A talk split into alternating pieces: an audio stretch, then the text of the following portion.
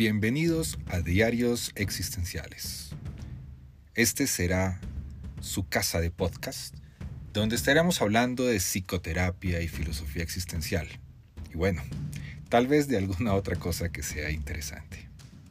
Soy Juan Pablo Díaz del Castillo, psicólogo y publicista colombiano, y espero que me acompañen, más bien, que nos acompañemos en este camino.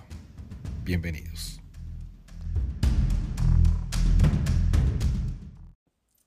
Hola. Hoy quiero darles la bienvenida al último episodio del año de los diarios existenciales. En esta oportunidad vamos, voy a compartirles un diálogo que tuve con mis amigos Felipe Miramontes de México y Alejandro Scalet Salomón de Perú. De Lima, el otro de Ciudad de México, de Felipe el Instituto Existence y Alejandro de Logos en Ciudad México. Con Alejandro escribimos un libro que se llama Encontrando y Realizando Sentido, que pueden adquirir en la editorial LAC de México y en ediciones virtuales para diferentes otros países. Les dejo con, esta conversa con este conversatorio y les deseo a todas las personas, a todos los seguidores, a todos los oyentes, unas felices fiestas, un feliz año 2022 y que pronto podamos encontrarnos nuevamente. Uy, ¿qué pasó acá? Ah, ok, ya. Vamos a grabar para ponernos serios y serias. Bueno, ahora sí pongámonos serios y ¿quién va, ¿quién va a dirigir esto? ¿Quién va a dirigir esto? Felipe, Alejandro, yo. El, Felipe, que es el serio. El café. me tocó tomarme un americano de una tienda aquí al lado de Saps, que bueno, ahí estuvo ah. medianamente bien, pero bueno. Ah. Me tocó con agua. Salud. Me pues disculparán por no estar con el café. Muy mal.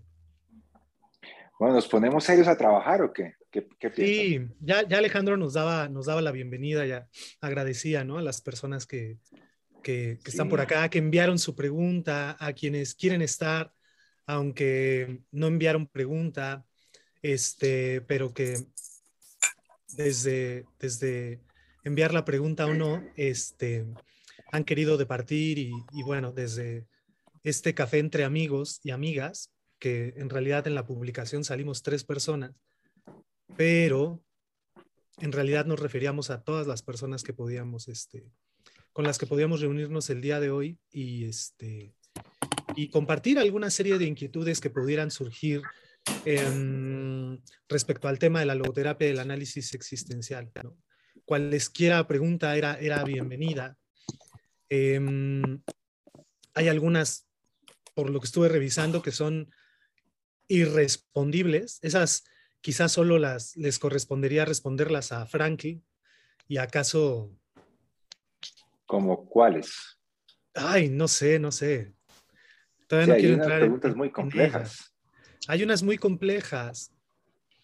Y hay unas que incluso las personas que escribieron nos dicen que mm, a lo mejor la pregunta suena obvia o boba, pero sabemos algo de eso, ¿no, Alejandro? Desde la fenomenología. Las preguntas bobas. Esas son las mejores. Sí, claro. Claro, claro, claro, porque nos abren incluso desde la obviedad o desde eso que ya creemos obvio, nos van, nos van abriendo a, a, ir conociendo ciertas cosas. Este, mm, y bueno, siempre de ahí podemos todos y todas aprender, ¿vale? Déjenme hacer algo aquí. ¿Por dónde quieres arrancar? ¿Por dónde quieres arrancar? Sí, voy, a apagar todos los micrófonos y ahorita enciendo los, los de ustedes dos. Porque no, no podría hacerlo uno a uno, perdón.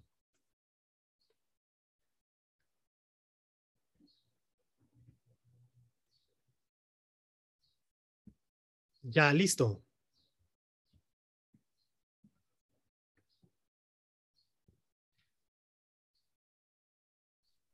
Listo. Bien. Bueno, pues, pues arranquemos por, por, las preguntas tal cual, ¿no? Este, diciéndoles también que nos llegaron una muy buena cantidad de preguntas Este, hasta donde yo me quedé eran 55, pero creo que ya hay más, ¿no? Sí, hay más. Entonces, este, bueno, evidentemente eh, no nos dará tiempo de conversar todas. Mm, evidentemente, los ensayos que hagamos para responder esas preguntas serán simplemente eso, por lo menos de mi parte será ensayo, ¿no? No se trata de, dar una respuesta eh, canónica respecto a un tema porque, pues porque muchos no, no, no lo hay, ¿no? Entonces, este, tampoco se trata solamente de una opinión, porque, porque entonces eh, es responder a cualquier pregunta, ¿no? Se trata de abordar seriamente las, las, las preguntas que nos enviaron, eh, intentando siempre dejar ese espacio abierto a ir completando la, la respuesta con la cual nos surjan otras preguntas. ¿no? y eso nos dé el pretexto para vernos después y recibir el 2022. Exactamente, que Pero ahora sí que Juan Pablo traiga el café. Sí, es que, es que hoy me, yo estaba todo preparado para estar en casa tranquilamente con cafecito y, Fred me dice, no, tienes que venir a un taller a SAPS, que vamos a hacer una, una, actualización y, y acá estaba y bueno. Me tocó, bueno, pues la vida es cruel. Bienvenidos. Así es. Bueno, pues comenzamos con las preguntas. Dale. Claro. ¿Por cuáles vas a arrancar? ¿Arranquemos por las cortas o por las largas? Arranquemos por los saludos. No, porque esas quitan mucho tiempo. podemos arrancar el tema de, que por qué no hay una mujer acá. Y, pues tenemos que remontarnos a algo que es importantísimo y es en el año 2010, en noviembre, yo conocí a este señor que está ahí ubicado con, con lentes y playera, camiseta o como le digan, gris en, en Montevideo. Estábamos en, el, en un congreso que organizaba el, Centro de Logoterapia de, de, Montevideo, Alejandro de Barbieri. Estábamos allá en Montevideo, nos conocimos, nos hicimos amigos y empezamos a, Alejandro estudió con nosotros, dijo, y quiero formarme con alguien, se puede formar con nosotros, estudió con nosotros, empezamos a, empezar, montó logos, empecé yo a ser profesor allá y en el 2017, que se organiza el quinto Congreso Colombiano de Logoterapia, aparece de la nada un tal Felipe Miramontes. Se coló. Se coló, de la se nada. coló ahí, de la nada, sí, llegó al Congreso, nos hicimos a, nos hicimos, empezamos a, chatear y, y, dije, ve, este, este carnal me cae bien, y, empezamos a conversar y en el Congreso hicimos, nos hicimos amigos y poco a poco empezamos a trabajar juntos y se formó esta, esta, este trío de amigos, esos tres amigos como, como son eh, eh, los personajes estos de, de, Disney, que empezamos a trabajar y a hacer cosas eh, de parte nuestra bastante abiertos al público. Entonces, no es que sea un tema machista, es un tema más de amistad, ¿no? pero seguramente en algún momento podremos invitar a, alguien que nos acompañe también y, que sea parte de esto, sería algo también muy especial. Pero lo que les digo inicialmente no es que no sean amistades, pero este es un trío de amigos que se formó y que compartimos un humor y una particularidad de ver la vida muy, muy interesante que nos ha hecho abrir esos espacios de lives desde el año pasado que ha sido muy divertido. El primer evento que hicimos los tres, eh, Felipe me, me, dio un ceviche que estaba dañado para que yo me quedara dormido en el evento. Entonces me tocó, mientras que ellos hablaban, yo estaba dormido en un sofá porque estaba intoxicado. Pero bueno, a pesar de eso le tengo cariño. Gajes del oficio. Gajes, del oficio. Oigan, por acá estoy viendo a una chica rosarina que podríamos invitar pronto a, interactuar. Hola, Ceci. Muy bien. hola, hola. Era un chiste igual. Hola, Cecilia. Pero el cariño ahí está. Sí, sí, sí. Muy bien, muy buena la iniciativa. Eso no he, no he llegado a mi casa todavía, por eso ando con, con el perro ahí. Ah, bueno. Pero bien, ahora Felipe, ponte, ponte serio, ponte de trabajador. no, puede, no, no, puede, no, no podemos eso. Es muy difícil. Bueno, ¿por dónde arrancamos, Felipe? ¿Qué pregunta? ¿Qué mandas? Qué alegría. Van 43 personas que se van sumando con nosotros. Muchas gracias. Una alegría. Este, por, por, por, pues, al azar y de ahí partimos, ¿no? Porque hay muchas preguntas que se pueden relacionar.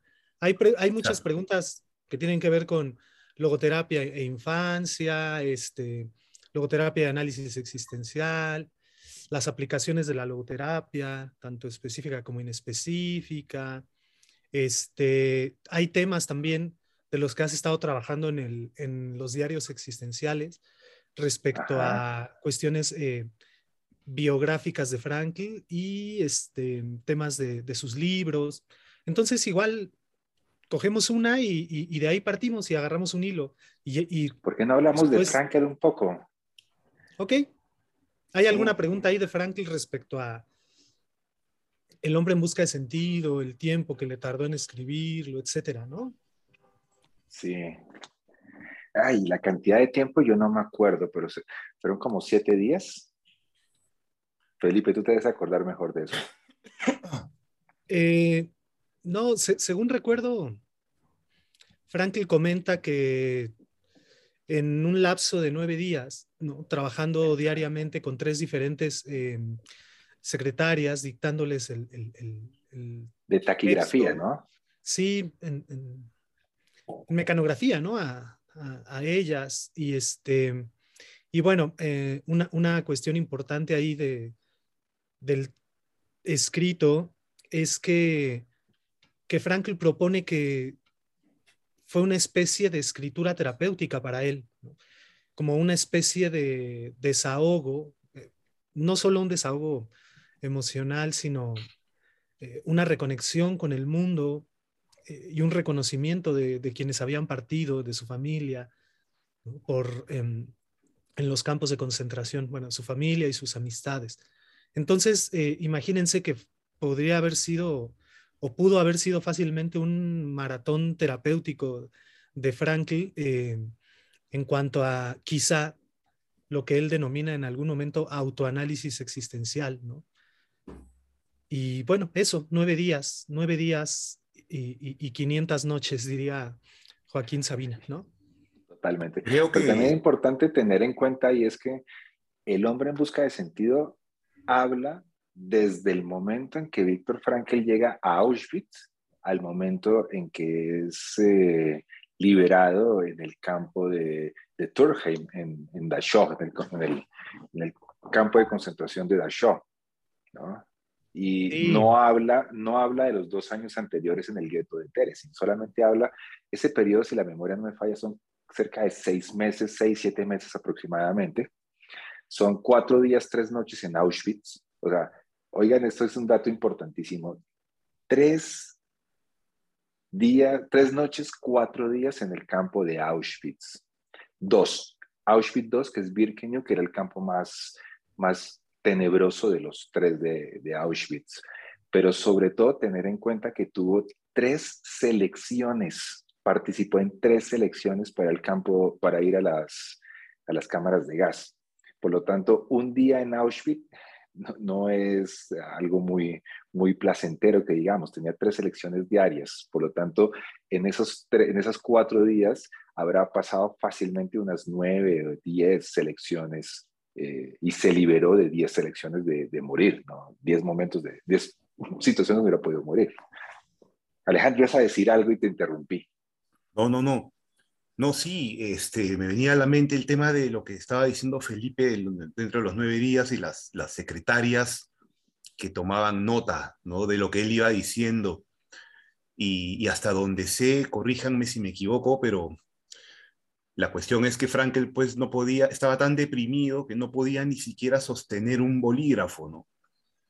O sea, estaba muy, estaba tan movido, tan, tan, tan, tan afectado porque se podría pensar de que la liberación del campo de concentración pues supuso un alivio, pero de cierta forma, ¿no? Porque como él describe en, la, en, la, en El hombre en busca de sentido, y es uno de, los, de las analogías que él pone respecto a la presión, ¿no? El hecho de, como el buzo que si sale de golpe, ¿no? Puede este, sufrir algún tipo de colapso.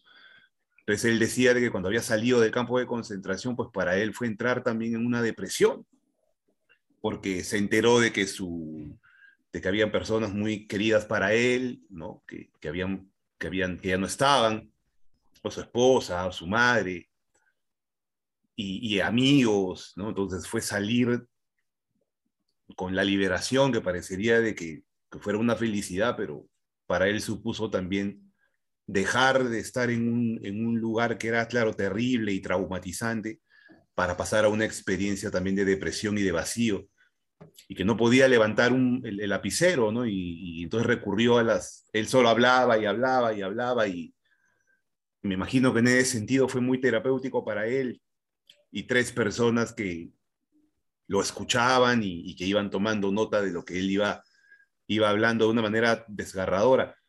Por eso siempre que, bueno, además de mi propia experiencia con el libro, siempre que, recomiendo esa lectura, las personas me refieren que es un libro maravilloso, pero, pero muy duro, ¿no? Muy, muy desgarrador. Claro. yo, no, yo no había escuchado eso respecto al Frankel, que no podía sostener una pluma, un bolígrafo. Este, y, y, me permito cuestionarlo porque cuando Frank escribe El hombre en busca de sentido ya tenía casi nueve meses fuera de Auschwitz, ya había escrito eh, con pluma en mano y también en una máquina de escribir o en varias, eh, psicoanálisis y existencialismo. Entonces, eh, quizá, quizá también haya sido un ejercicio más de poder fluir con las cosas que, tenía que decir, que tenía que sacar. Recordar que, recordemos que, el libro es el segundo libro de Franklin, no es el primero. Claro. Es el segundo. Pero también es importante tener en cuenta que Frankel utilizaba mucho la estrategia del dictado. Frankel dictaba, o sea, Frankel dictaba sus libros, él no, él no los escribía, escribía como tal, sino que los dictaba. Y tenía una máquina de grabación y después Eli le ayudaba, es un tema importante. y, y y bueno, sí había una depresión, inevitablemente sí había una depresión por dos niveles. O sea, a nivel biológico había una depresión por el solo hecho de salir del campo de concentración. La tensión del campo de concentración, cuando sale, al romper esa tensión, el organismo biológicamente tiende al, al, reposo y eso va a generar una depresión. Eso es algo que nos sucede a los seres humanos. Y la segunda, una depresión reactiva por la pérdida de, elementos de sentido, ¿no? Porque él duró varios meses sin saber qué había pasado con su mamá, qué había pasado con Tilly. Precisamente él es liberado el 27 de abril, si la memoria no me falla, y viaja hasta agosto a Viena. Y en agosto es cuando se entera, antes de partir a Viena, se entera la muerte de la madre y cuando llega a Viena se entera la muerte de Tilly. Por lo tanto, tuvo cuatro meses de expectativas de ver qué estaba pasando ahí. Con relación a eso hay otra pregunta, Felipe, y es el manuscrito que Frankel tenía en el bolsillo cuando entra a Auschwitz, ¿qué pasó con eso? Ese libro, ese manuscrito, se publica en español, se conoce con el nombre de psicoanálisis y existencialismo, tiene algunas adiciones de lo que escribe en el campo de concentración, sobre todo de un periodo en el campo de Torheim, donde él sufre una enfermedad que se llama, acuérdenme que se me olvidó en este momento. Tifus. Tifus. Y una de las, como el médico sabía que dormirse, si se, si se sufría de tifus, si se dormía, podía entrar en un, en un efecto alucinatorio y eso lo llevaba a, la muerte. Por lo tanto, él intentó no dormir durante varias noches y en unos papeles escribe todos los recuerdos del libro, más algunos adicionales de, que está precisamente publicado en, el, en Psicoanálisis y Existencialismo. Hasta donde sabemos, Guillermo Pareja Herrera conoció esos papeles, le tomó unas fotos y son las fotos que hemos visto por ahí en, en redes sociales de los papelitos donde Frankel escribió con taquigrafía algunos adicionales de, psicoanálisis y existencialismo. Tanto así que hay un capítulo que se llama Psicología de los campos de concentración, donde se muestra que no es él el que está hablando, sino sobre un prisionero, porque en ese momento todavía no tenía la idea de escribir El hombre en busca de sentido, y si, lo, y si yo era surgido en su cabeza, que no sabemos, pues, eh, ¿cómo que se llama esto? Pues lo, iba a lanzar de una manera anónima, como ocurrió inicialmente. Claro, ahí, hay una cosa que a mí a veces que me, me parece que se mitifica, ¿no? y es el tema de los 12 papelitos donde Franklin rehace ese manuscrito. ¿Qué pasó con ese manuscrito? El original, el que Franklin tenía, que no solamente eran apuntes, sino que era un libro ya terminado como tal, ¿no? en, mecanografiado. Pues esa, esa, esa copia quedó, quedó perdida para la historia, quedó en el fango, en Auschwitz.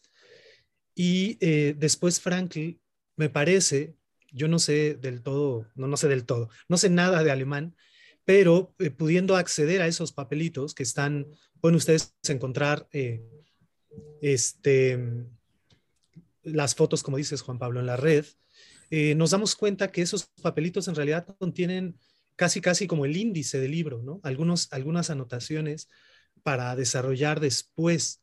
Entonces, en realidad el libro no lo reescribe en, en, en, Turkheim, ¿no? Son papelitos que tienen anotaciones en taquigrafía, las cuales eh, Frankl después rehace cuando es liberado el 27 de abril, como decías, pasa eh, a un balneario, eh, es llevado ahí por las tropas estadounidenses, y es un balneario que se llama Bad Horishofen, algo así, y después pasa a Múnich. En Múnich. Tu buen alemán me parece extraño que lo estés pronunciando mal. es que se me fue el nombre. no, y este, y entonces una, una compañera, este, enfermera, que le da asilo en su casa junto a la familia de ella, le consiguen una máquina de escribir y entonces ahí Frankl, antes de volver a Viena, comienza a reescribir eh, mecanográficamente el, eh, el Arlich Selsorge, ¿no? el psicoanálisis y existencialismo. Después, cuando llega a Viena a inicios de agosto y eh, los primeros días, primer y segundo día, se entera de la muerte de su mamá y de su esposa, este... Va a visitar al amigo. Va a visitar a varios amigos, entre ellos a Paul Pollack, ¿no? Y Paul Pollack tenía... Tenía una copia. Una copia, pero la copia es de lo que Franklin le había dado de 1900 38, 39. ¿no? Hay una, yo tengo una hipótesis de que Franklin cuando entró o cuando fue llevado a, al primer campo, al gueto de Terezin, el cual estuvo dos años, el cual contaba con una vida rica culturalmente hablando, tenía biblioteca, etcétera, etcétera. Eh, Franklin pudo y creo que trabajó en su manuscrito. Entonces, el manuscrito que se perdió en Auschwitz no era completamente igual a la copia que le dio su amigo, pero si Frank había trabajado en él durante dos años en, en eh, bien tenía frescas las ideas que había escrito ahí, más el manuscrito, más lo que escribió en los papelitos, entonces ya tuvo ahora sí eh, como un contexto un, fundamento escrito para publicar el libro y que saliera a inicios del 46. ¿No? ahí, me, me, gusta eso que estás planteando porque genera una, una, pregunta que me hubiera encantado hacerle a Frankel y es precisamente qué tanto del manuscrito de Paul Pollack y qué tanto precisamente del, de lo que sale publicado y de lo que reconstruye en, el, en, en, durante el periodo de, de los Ghetto y de Torheim, ¿qué cambió? ¿Qué cambió en sus ideas de logoterapia antes y después de, durante y después de los, del campo de concentración? Y quiero agregarle algo más de lo que tú estás diciendo ahí, es que hay demasiados mitos alrededor de, de, la, de la, imagen de, Víctor Frankel, que a veces lo vuelven demasiado, personaje bastante, demasiado elevado y, y era más humano, ¿no? el tema de la cantidad de mitos que hay alrededor de los papelitos, que reconstruyó todo el libro íntegramente, ese tipo de cosas. Sí, para, para quien quiera como continuar o le interese la investigación histórica de, este libro que estamos hablando, desafortunadamente no podrán eh, entrevistar a Franklin, pero eh, el libro, el manuscrito tal cual se lo regresó su, su amigo, Paul Pollack, está publicado. Y ustedes pueden investigar y pueden compararlo tanto en la edición castellana como en alemán con el que ya está publicado. Es, ese libro está, ese manuscrito como tal, está publicado en el cuarto tomo de las obras completas de Franklin alemán. Apenas van cinco tomos publicados, pero este cuarto tomo está dedicado absolutamente al psicoanálisis y existencialismo y tiene el manuscrito de Paul que le dio a Pollack, tiene los agregados que hizo para publicarlo en el 46, tiene los agregados que le hizo después para las ediciones del 48. Acá tienen las fotos de, eh, de los papelitos eh, que escribió taquigráficamente también. Entonces. Tú lees mejor alemán que nosotros dos. Conozco el título. Pero entonces ahí, ahí podría haber información para, para seguir investigando. pero todavía está en alemán. Todavía está en alemán y no hay, no hay visos de que se traduzca al castellano, por lo menos en, esta, en este milenio. En esta década, de pronto. Hasta que aprendas alemán, ¿no? Exactamente. Quizá.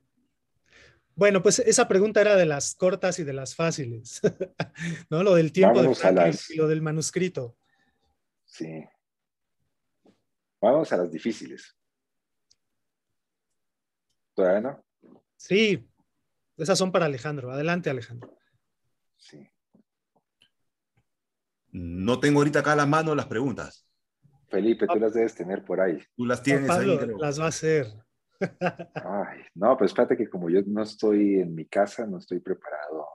Ok, ahí van las, las preguntas.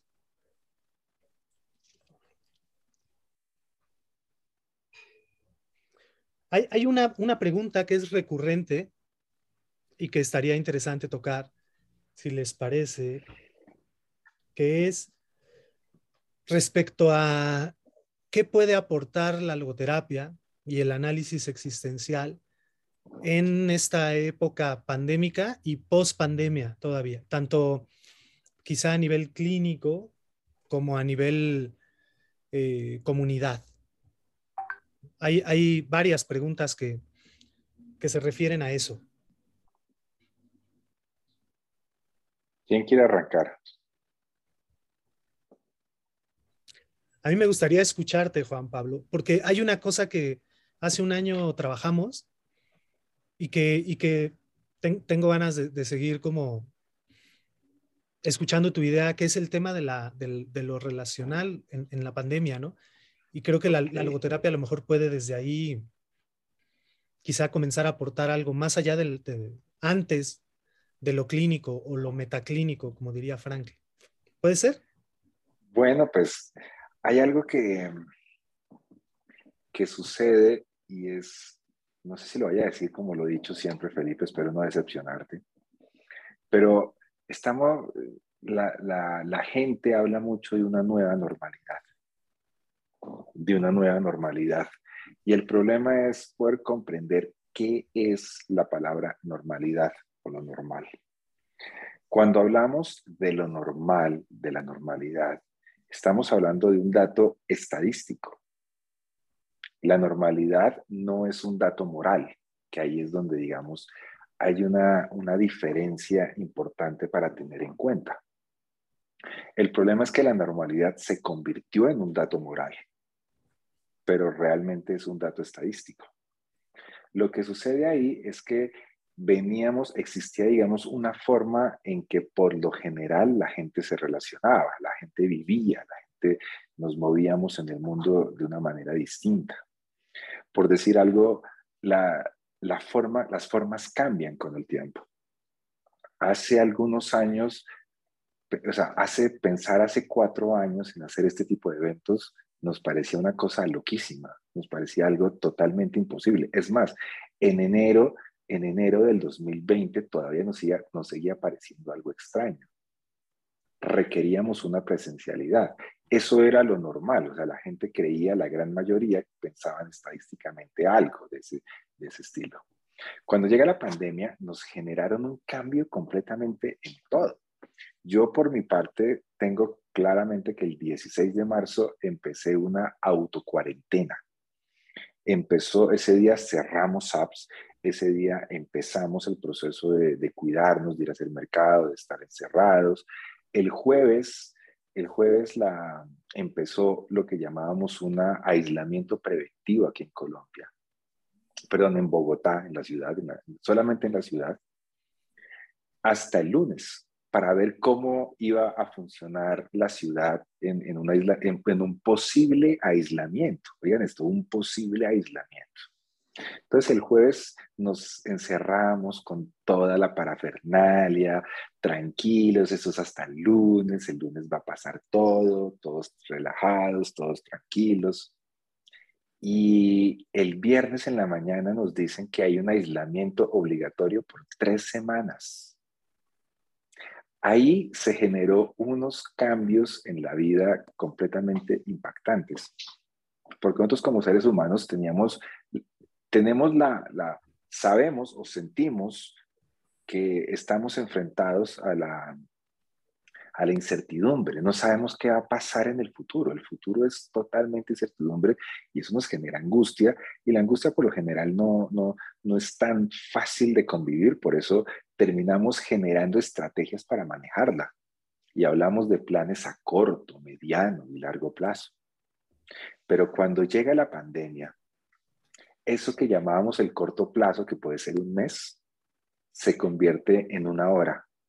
Eso que llamábamos el mediano plazo, que es tres meses, se convirtió en dos días.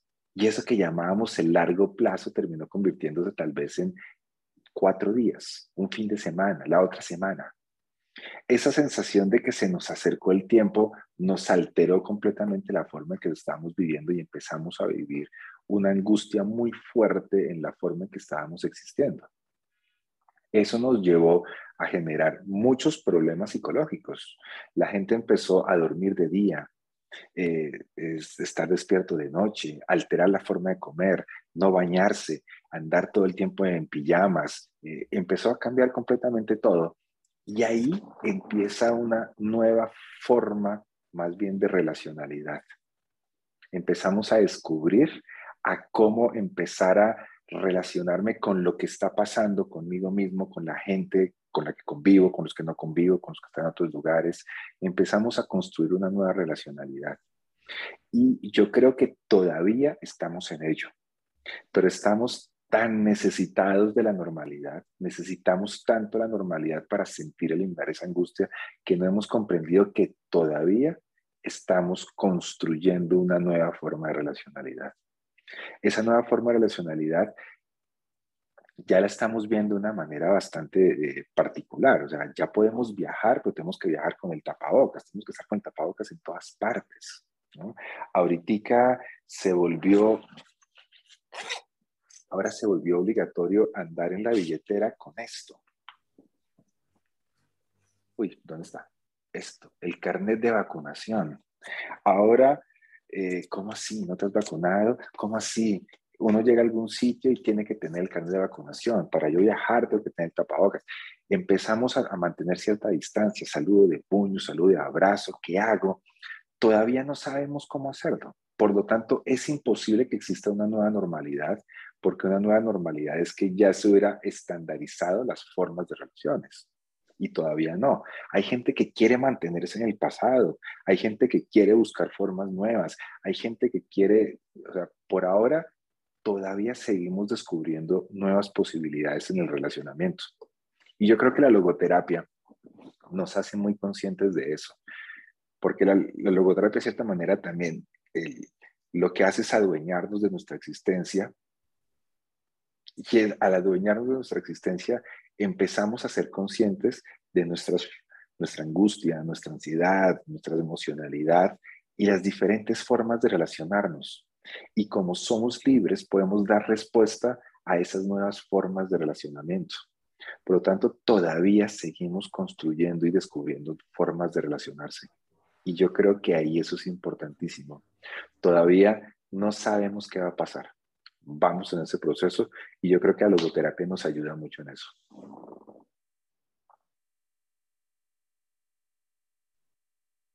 Perfecto.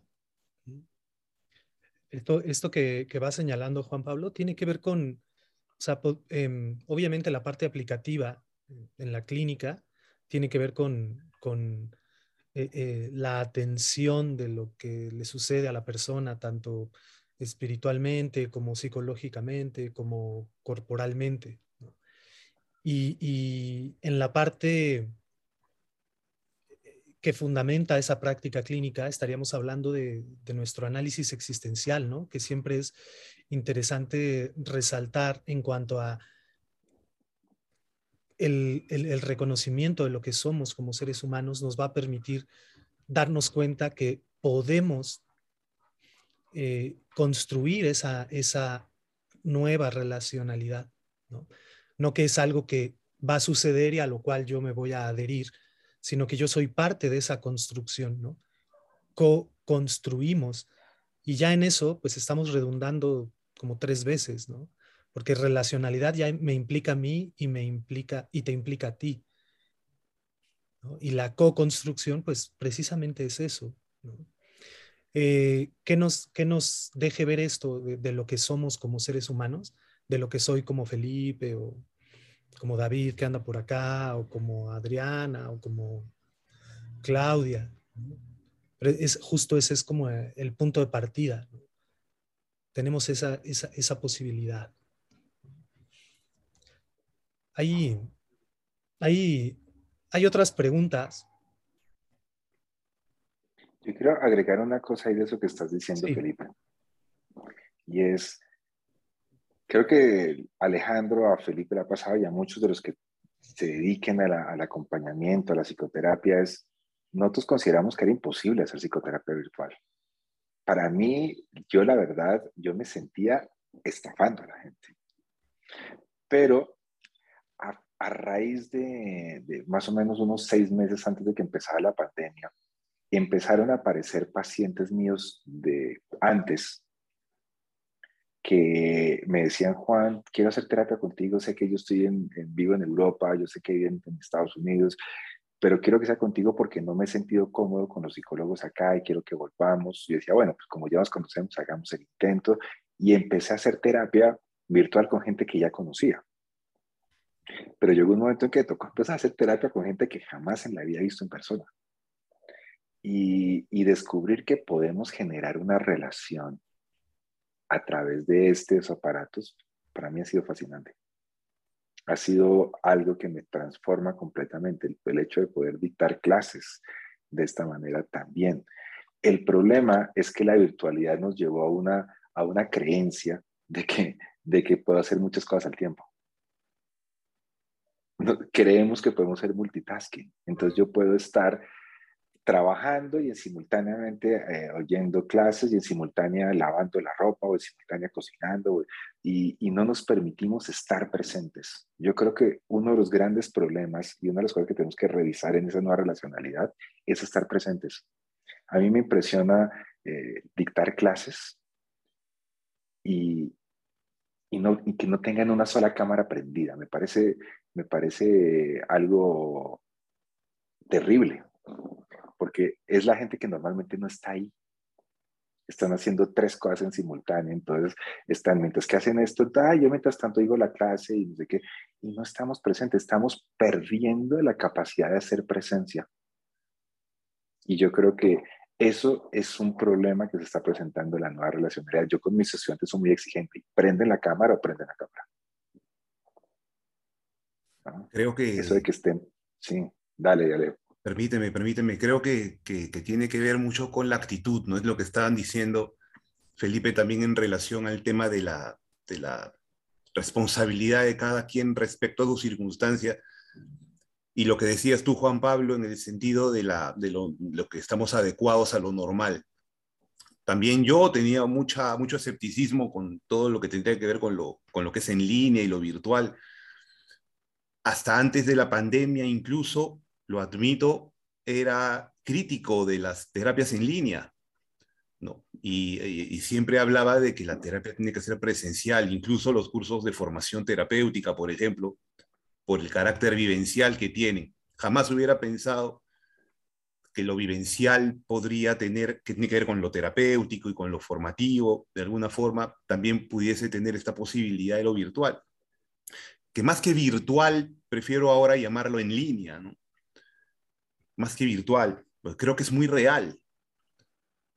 Y tiene que ver con la actitud.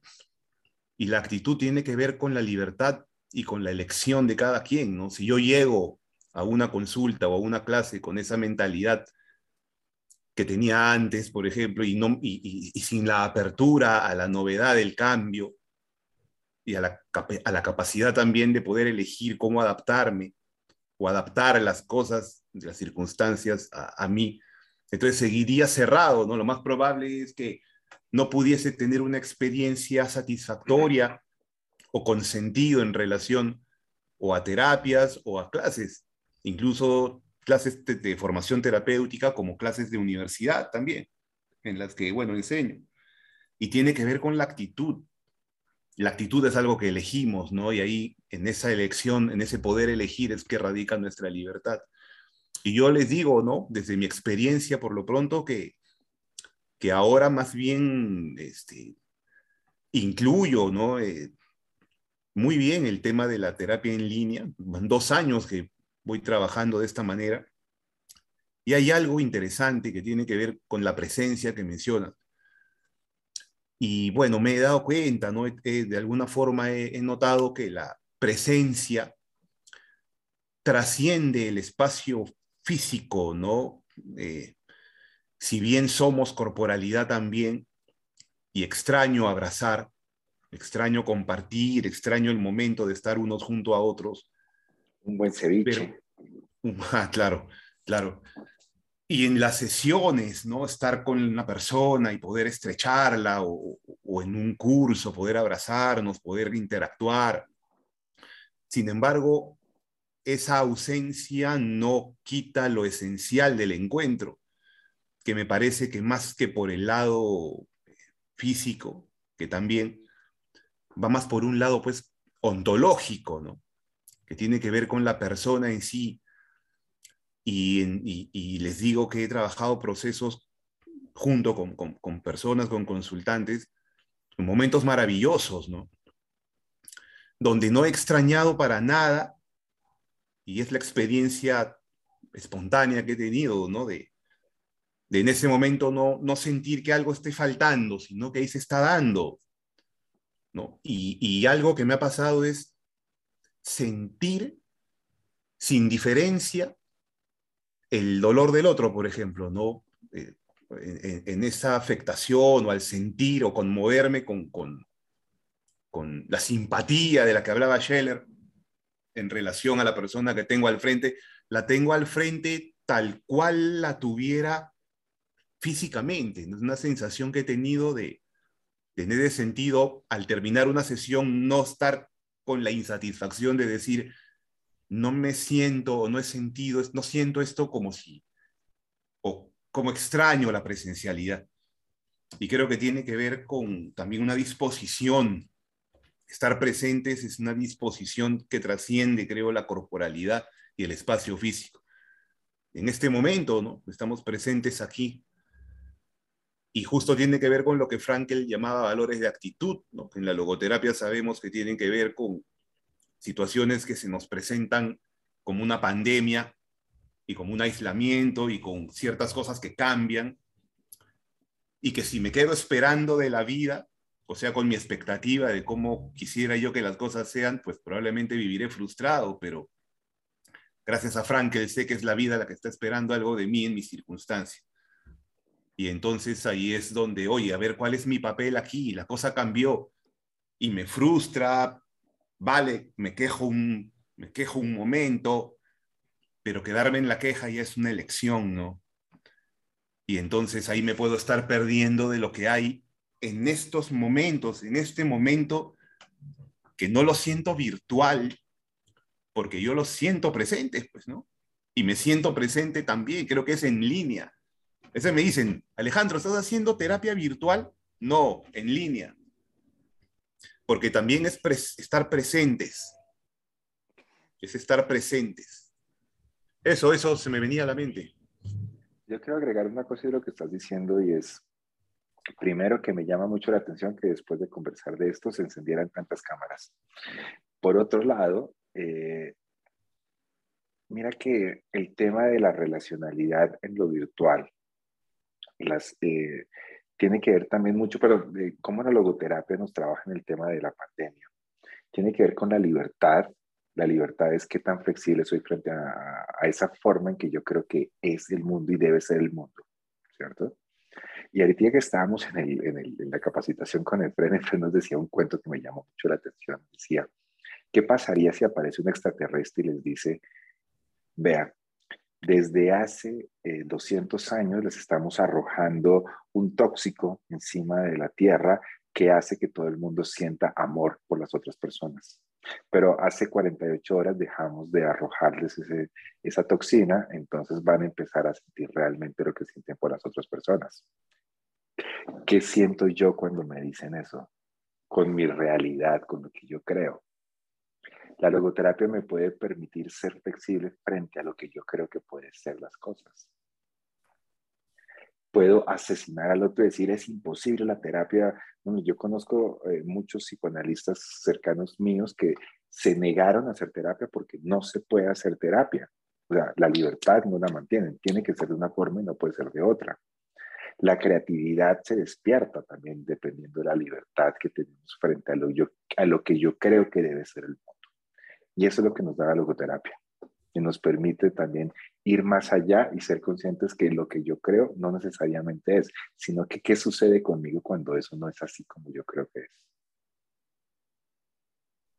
Y ahí, ahí pensaba en lo que decías hace ratito, Juan Pablo, ¿no? en, la flexibilidad frente a las personas que acuden a clase, por ejemplo, ¿no? y, y el tema de, de lo multitask, ¿no? que a veces eh, sobre todo en, esta, e, estar en casa, eh, no solo yo, sino las personas con las que vivo, de alguna manera también esta presencia aquí en mi casa me hace estar atendiendo o me, me exige estar atendiendo varias cosas a la vez.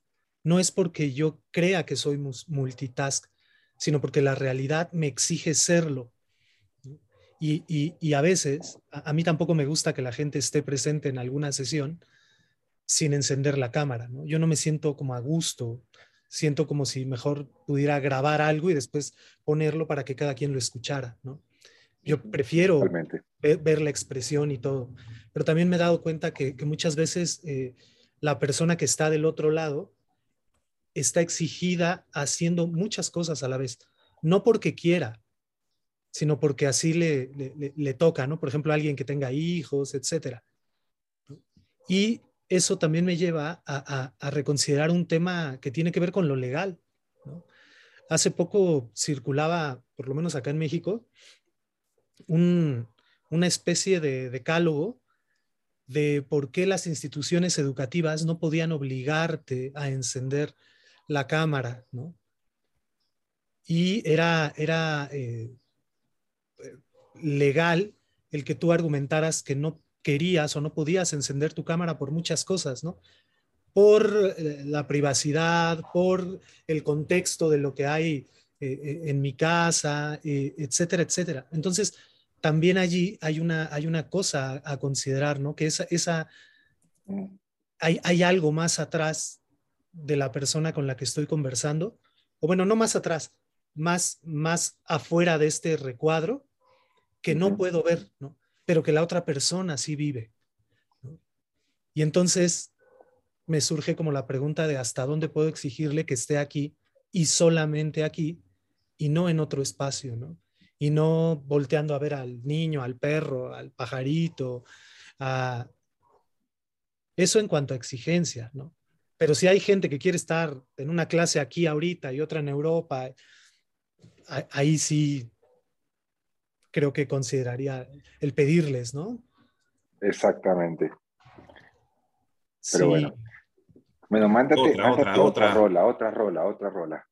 Otra rola. Ah, hay muchas. Me encontré otra, otra que dice que por qué no invitamos a una mujer. Y la, la idea es que, es que no, no, yo no invité a Alejandro, Alejandro no me invitó a mí, Juan Pablo no es nuestro invitado. Ya lo, ya lo explicaba Juan Pablo, somos amigos que invitamos al a, encuentro a todas las personas. Este,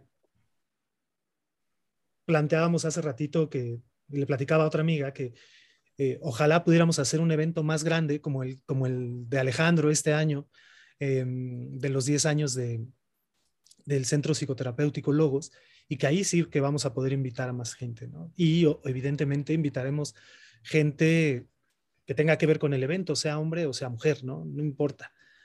Este, pero bueno, es, es, es por eso, no es, no es un club de, de Toby, de, de solo este, estamos los varones y ya.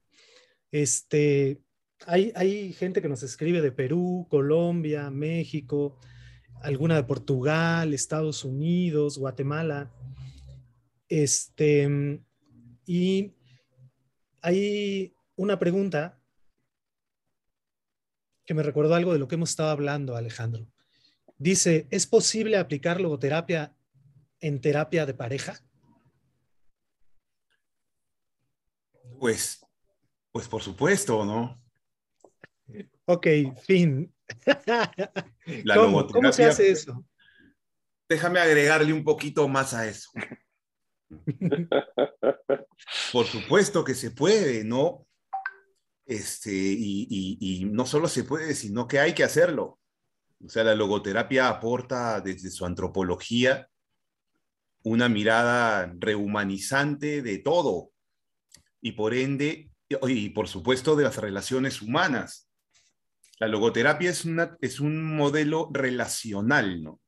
Nos, nos, desde esta perspectiva fenomenológica y existencial, filosófica, ¿no? Que nos, que nos, es, la fuente, digamos, de lo que Frankel plantea, nos ofrece una mirada de, de, de, la persona no como un, no, no aislada, no, no separada, no, sino más bien en relación siempre, al punto de que la persona no, como decía este, mi querido Martin Buber, no entra en relaciones, ¿no? sino que es la relación misma. Es una cosa muy interesante. En ese sentido, si la logoterapia es relacional y trabaja en mucho con las relaciones de la persona con su mundo, consigo misma, con los demás, los vínculos, el amor, la comunicación, tantas cosas, los valores de experiencia de los que hablaba Frankl y que tienen que ver siempre en relación con el mundo, con los demás. Entonces, por supuesto que hay una logoterapia que se puede aplicar a las relaciones de pareja,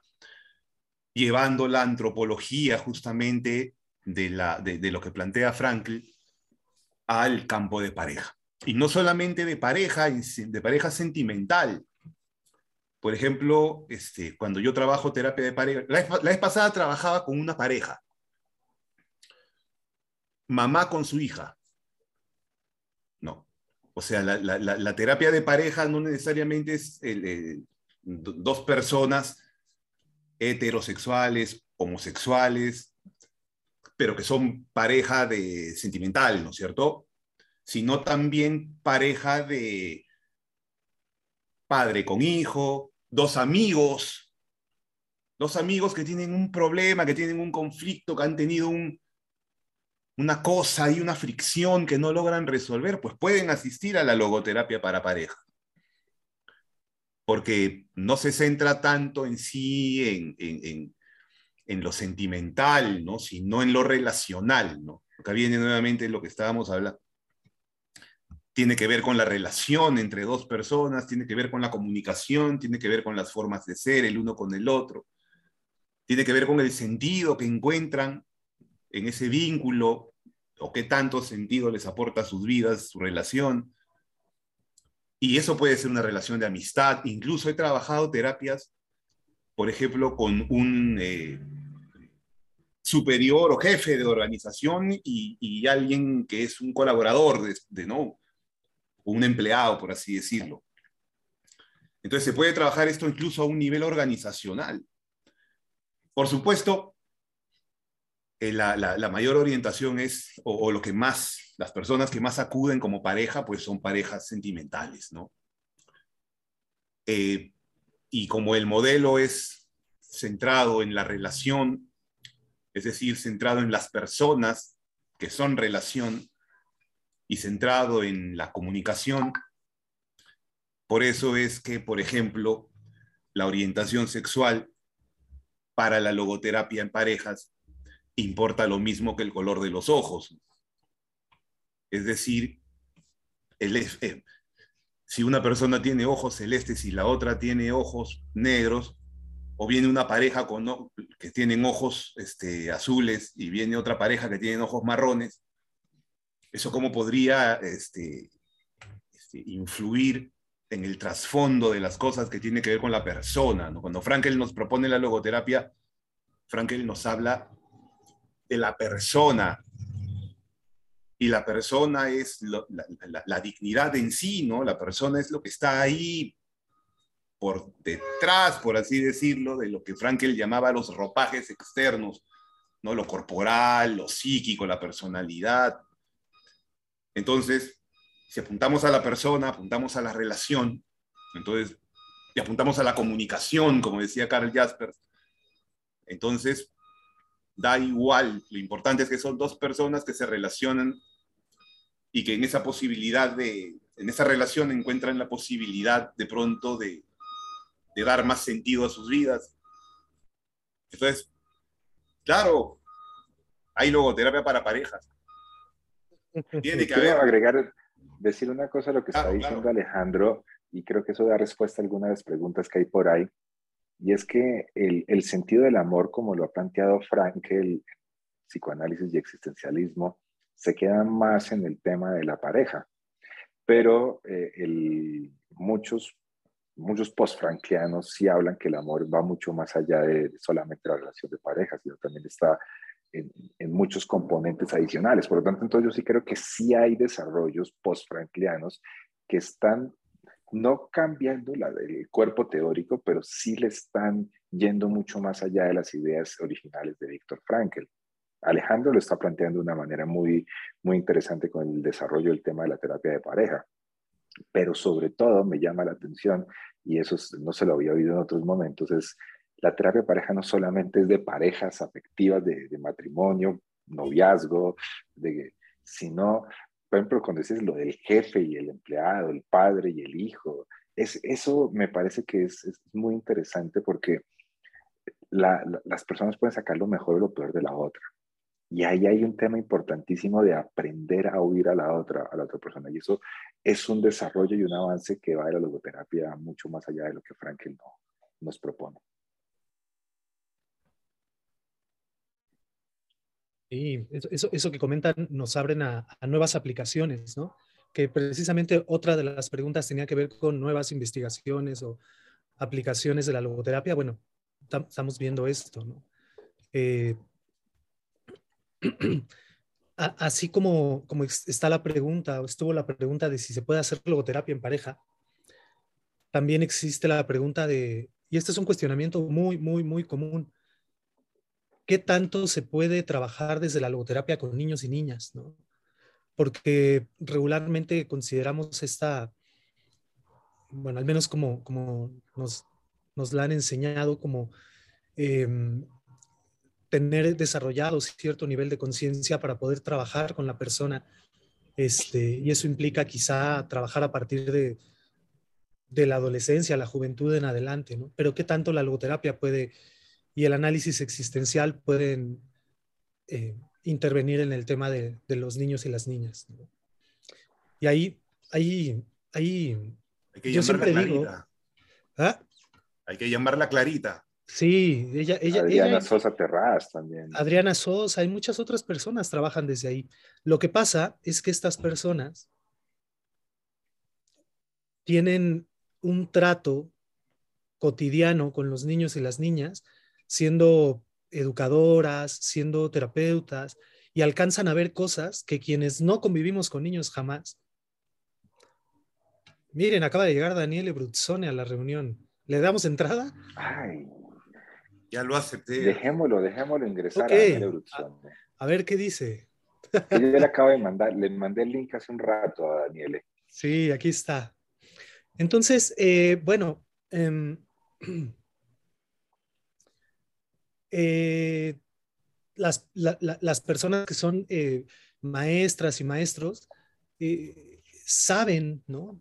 Logran captar desde esa convivencia otras virtudes, aptitudes, habilidades de los niños y las niñas que las personas que, estamos fuera, por ejemplo yo, no sé ver, y me imagino que solo una persona que desarrolla eh, cierto nivel de conciencia y según mi interpretación de alguien adulto, etcétera, etcétera, entonces ahí ya se puede comenzar a trabajar la logoterapia y el análisis existencial, pero, pero al contrario, ¿no? El tema de la infancia es un, una, una, un espacio, el mismo Frank lo dice, aunque no lo trabaja ni lo profundiza. Este, y, precisamente en, el tema de la pedagogía, de las alturas con Daniele, este, se, puede, se puede como repensar esa, esa, esa figura del educando, ¿no? Y Franklin nos dice, si, si a las personas, a los niños, a las niñas, a los jóvenes, a los adultos, más allá del puro y simple conocimiento, les, eh, de alguna manera les acompañamos a escuchar la voz de su conciencia, sea cual sea la edad, van a poder enfrentar situaciones de vida que no son situaciones profesionales necesariamente. Y entonces desde ahí podemos ver, yo hasta hace unos, unos, unas semanas podía quedarme acá en el tema de la prevención o la promoción. Pero leyendo a Frankl, Teoría y Terapia de la Neurosis nuevamente, me llamó la atención algo que Frankl dice, hablando de neurosis, pero puede aplicar también para personalidades no neuróticas. Y es que hay cosas que no podemos ni prevenir ni promover. No podemos prevenir la vida, no podemos prevenir las cosas que nos van a suceder. Entonces, ahí todavía hay otro trabajo y quizá esto sería lo, que, yo sumaría, tomando lo de, de al trabajo con niños. Y es el robustecimiento de lo que reconozco o puedo reconocer que soy como persona. Eh, fortalecer, no como prevención, para que no suceda algo, sino para cuando algo ya suceda, sepa que soy, quién soy y pueda reconocer que puedo acceder a mis recursos personales para, para afrontar eso, ¿no? Entonces, eh, creo que, creo que eso, eso también sería en el trabajo con, niños, ¿no? Sí, quiero agregar ahí. Pablo, sí, sí quiero agregar dos cosas. Lo primero es un mensaje de Daniele que dice, los vi, queridos amigos, pero no me puedo quedar con ustedes, lamentablemente. Un abrazo muy grande por su caso. Por otro lado, ahí, ahí, estás diciendo algo que hemos conversado bastante, es a veces la gente se queda solamente en un campo de aplicación de, de la teoría de Víctor Frankl. Pero recordemos que logoterapia y análisis existencial tiene tres grandes componentes. Uno que tiene que ver con la logoterapia, que es lo interventivo otro que tiene que ver con el análisis existencial y otro que tiene que ver con la cura médica del alma. Por lo tanto, el análisis existencial sí entra dentro del campo de la educación. Y no me acuerdo exactamente este, de dónde surge, pero hay una educación en la libertad, la responsabilidad y el sentido de la vida. donde educamos a afinar la conciencia, que la persona pueda descubrir valores también en, la, en el mundo. Por lo tanto, en lo educativo también se hace una intervención desde la teoría de Víctor Frankl. Por lo tanto, logoterapia con niños eh, vendría siendo la parte interventiva, sí se puede hacer. Muchas personas lo hacen, pero también desde el educativo podemos hacerlo desde la, desde la teoría de Víctor Frankl, desde la que llamaríamos el análisis existencial. Entonces, la logoterapia no solamente es terapia, la logoterapia no solamente es educación, no solamente es sentido de vida, la logoterapia es mucho más amplia de lo que muchas veces se, se considera. Claro. Quisiera ahí añadir algo, este, un poco en relación al, trabajo de, que más conozco con niños, que es el de Clara, de Clara Martínez. Y, siempre que la escucho a ella, bueno, me, inspira, ¿no? Porque, bueno, yo tengo una hijita de, dos años, siete meses, que iba creciendo y que, cual Piaget, estoy, estoy observándola y, experimentando, mirándola, sin someterla a experimentos, por supuesto, pero sí observándola y, aprendiendo mucho de Albert no lo estás haciendo. No, no, no, no, no. No, no, no, me, no me pongo, no me, no me pongo en el rol de, del buen Watson. No, no, no. Pero, pero sí lo observo mucho. Y por ejemplo, este, hay algo, y lo que decía Felipe en relación a, a la cuestión más racional o como que un desarrollo de la conciencia en un sentido autorreflexivo, que la terapia necesariamente tendría que ser para personas adultas entonces o adolescentes que ya tienen un cierto nivel de conciencia sobre sí, de reflexión. Lo que pasa es que el sentido o, la realización de lo importante de la vida tiene un componente este, de, reflexión y de conciencia, pero principalmente es una cuestión de índole emocional, ¿no? afectiva, sentimental. Y curiosamente los niños tienen una disposición afectiva, como diría el maestro Max Scheller, una apertura al mundo tan espontánea. Yo veo a mi hija y mi hija siente el mundo y no se pone a pensarlo todavía, como de pronto yo sí me pongo a pensarlo, ¿no? Y entonces hay una suerte de vivencia directa de la cosa ahí, y que creo que por ese lado se explora con los niños en mucho. Clara utiliza mucho el juego, ¿no? El, lo lúdico, el arte, que curiosamente son aspectos, o sea, sentarte con el niño a, a, a, buscar una cuestión como un diálogo socrático donde se trabajen cosas reflexivas también, de pronto, por supuesto también, ¿no? Pero, por ejemplo, mi, mi, hija más viva que, que, su mamá y yo juntos, ¿no? También tiene un gran nivel de pensamiento, puede ser, pero no desde el punto de vista este pues reflexivo y racional, desde donde se supone que la terapia tendría que, ¿no? sino más bien explorando lo sentimental del niño, ¿no? con qué conecta en relación al mundo, emocionalmente, cómo se siente, ¿no? ¿Qué lo entristece? ¿Qué lo alegra? ¿Qué le genera frustración? ¿Qué le genera cólera?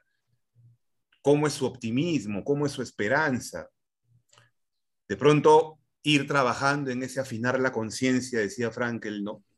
Como para que vaya creciendo poco a poco y vaya sabiendo distinguir, gracias a su, a su sentir, qué es lo realmente importante en su vida y tendrá que ver eso con su responsabilidad y su libertad. Pero pues un niño de 3, 4, 5 años, que es muy sentimiento, ¿no? Entonces creo que hay, que también ahondar un poco o, abrirnos respecto a la logoterapia y, no pensarla únicamente como una terapia racional, que incluso es lo que menos es, ¿no? Eso es lo que hablaba Daniel justo en el, en el seminario del que hablaba Felipe hace un tiempo, y que Daniel hablaba justamente de que la logoterapia no es una terapia por lo menos no exclusivamente o no preponderantemente o, eh, principalmente cognitiva o racional, sino más bien que apunta a explorar el sentimiento, porque es el sentir lo que nos conecta con, lo que nos revela, lo que nos mueve a realizar lo importante de nuestra vida. Y el niño no lo, no lo, no lo, no lo, no lo considera reflexivamente, pero lo siente e incluso considero yo de que puede tener mucha más apertura que el adulto que poco a poco ha ido consolidando una, una identidad y, unos aprendizajes y creencias y, y, esquemas y cosas así, significados, ¿no? Que de pronto de una u otra forma incluso pueden limitar la vivencia del mundo. Y, solo para terminar esta parte, ¿no? Y, en relación, por ejemplo, a la conciencia de la muerte, que se supone que existencialmente es la conciencia de la muerte o es la muerte, ¿no? Y ser conscientes del fin, lo que nos permite contemplar lo valioso que es la vida. Y entonces nos emocionamos con las cosas importantes de la vida porque nos vamos a morir. Pero yo veo a mi hija que no tiene la menor conciencia de que ha nacido y que, y va a morir. Aún no. Y la otra vez ella llora mirando un programa y yo le digo, hijita, ¿qué sientes? ¿Qué pasa? Estoy triste, papá, me dice. ¿Qué pasó? ¿Por qué? Es que se ha derretido el muñeco de nieve. Y alguien que estaba ahí en el video que ella veía lloraba también y se entristecía porque su muñeco de nieve se derritió. Y a mi hijita eso la conmovió y se puso a llorar. Y yo digo, ¿cómo a ella le afecta el mundo? ¿Cómo a ella, cómo ella puede dejarse tocar sin saberlo siquiera en esa apertura y sentir con algo que está ahí, que le resuena, la toca? Pero ella no tiene conciencia de la muerte. Ella es esa es apertura al valor y sentir. Y quizá después podrá irse haciendo consciente de que en un momento nació y que en un momento va a morir y no sabe cuándo. Y seguramente eso también tendrá que ver con su vivencia de sentido y de valores. Pero ahí está, ¿no? Creo que es maravillosa más bien la logoterapia con niños, ¿no? Hay, hay una, una, una, cuestión que me gustaría sumar a esto que, que ustedes comparten. Y es en, a veces cuando hablamos de la logoterapia y el análisis existencial como escuela de vida, y ahorita trabajando con los niños, y pensamos en, el tema de los niños y la conciencia y los valores, eh, podríamos caer, me he dado cuenta que algunas personas caen en educar en valores, eh, educar la conciencia implica dotar al niño o a la niña de ciertos contenidos, qué es lo valioso y qué no lo es, qué es mejor que otra cosa. ¿no? Y claro que eso es algo que vamos haciendo en la sociedad sin, sin, a veces sin cuestionárnoslo. Pero la logoterapia no podría hacer eso, ¿no? Más bien tendría que, creo yo, eh, abrirse al hecho de que, la, de que el niño o la niña es un ser valoral, independientemente de cómo y qué valore sino que tenga esa capacidad para, para, detectar lo que, lo que ama, lo que le gusta, lo que no, lo que prefiere, lo que posterga. Entonces, solo, solo a mí me gustaría poner ese, ese acento. La logoterapia, el trabajo con niños, no es darles un contenido, porque yo soy buena persona, entonces mis, mis valores y mis contenidos son buenos y se los tengo que pasar para que ella después o él eh, los vivan y entonces no, sino es más bien esta, e, e, el juego, eh, las, ciertos tipos de reglas ayudan al niño y a la niña a reconocer que sí y que no, que le gusta y que no le gusta. Entonces también, también pondría eso en, como, algo, como algo importante. Una cosita antes, porque me toca bajar rápidamente a mover el carro, porque algo pasó, me toca mover el carro. Uno, eso de imponer, o sea, de enseñar los valores tiene que ver con la, con la, moralización y no es la mejor forma de aprendizaje, sino es una forma que no, no, no se vuelve propio los valores tan fácilmente. Y segundo, la, las terapias cognitivas, donde decía Alejandro, implican la capacidad de, de hacer conciencia de las emociones, los sentimientos y los pensamientos. Por lo tanto, no es ante lo racional, lo cognitivo tiene que ver con hacer conciencia de lo que me sucede. Y tercero, ya vengo, que voy a mover el carro, vengo en cinco minutos. Hay, hay algo que, quizá nos, nos podría como ayudar a clarificar. Siempre las palabras y la etimología de las palabras a lo mejor nos, nos puede dar como una cierta pista. Depende desde dónde trabajemos el tema de la educación, el tema de lo educare o lo educere. Simplemente son, son eh, como dos caminos diferentes. Si tomamos la educación como, como, ay, se me fue, siempre las confundo, pero una de ellas implica eh, hacer algo, dar algún contenido para que la otra persona salga, hacerle salir. Y muchas veces eso es lo que, lo que se hace en la educación. Pero también hay otra, otra acepción que implica a, poner como los cimientos necesarios para que la persona salga por sí misma, no para que salga por lo que yo hago o para yo sacarla, sino para que la persona pueda salir por sí misma. Y pueda salir, ¿qué? Pues lo que decía ahorita Alejandro, ¿no? El tema de lo, intelectivo, el tema de los afectos, pero de la persona como, em, como dándose cuenta de que también eso es, ¿no? Entonces, educación en responsabilidad, educación en libertad, educación en valores, implica el, acompañar a la persona a que pueda ser libre, ser responsable y ser eh, valoral. Em, ahorita que, decías, Alejandro, respecto a, lo afectivo, por ejemplo, eh, hay otra pregunta que dice, ¿cómo vivir en este mundo racional de manera emocional? ¿no? Y quizá una de las cosas que a mí me gustaría decir a eso es como, ¿y por qué? ¿No? O sea, ¿por qué una y no la otra? Y de hecho, más bien agregaría algo, que es, bueno, aprendamos a vivir racionalmente cuando haya necesidad de racionalizar, de comprender, de, de aprender, pero también emotiva y afectivamente cuando haya necesidad de expresarnos, ¿no?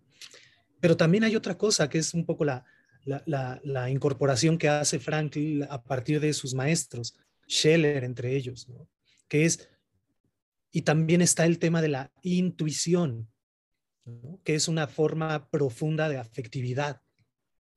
Entonces, podemos conocer el mundo de muchas maneras, prácticamente, eh, intelectivamente, pero también intuitivamente.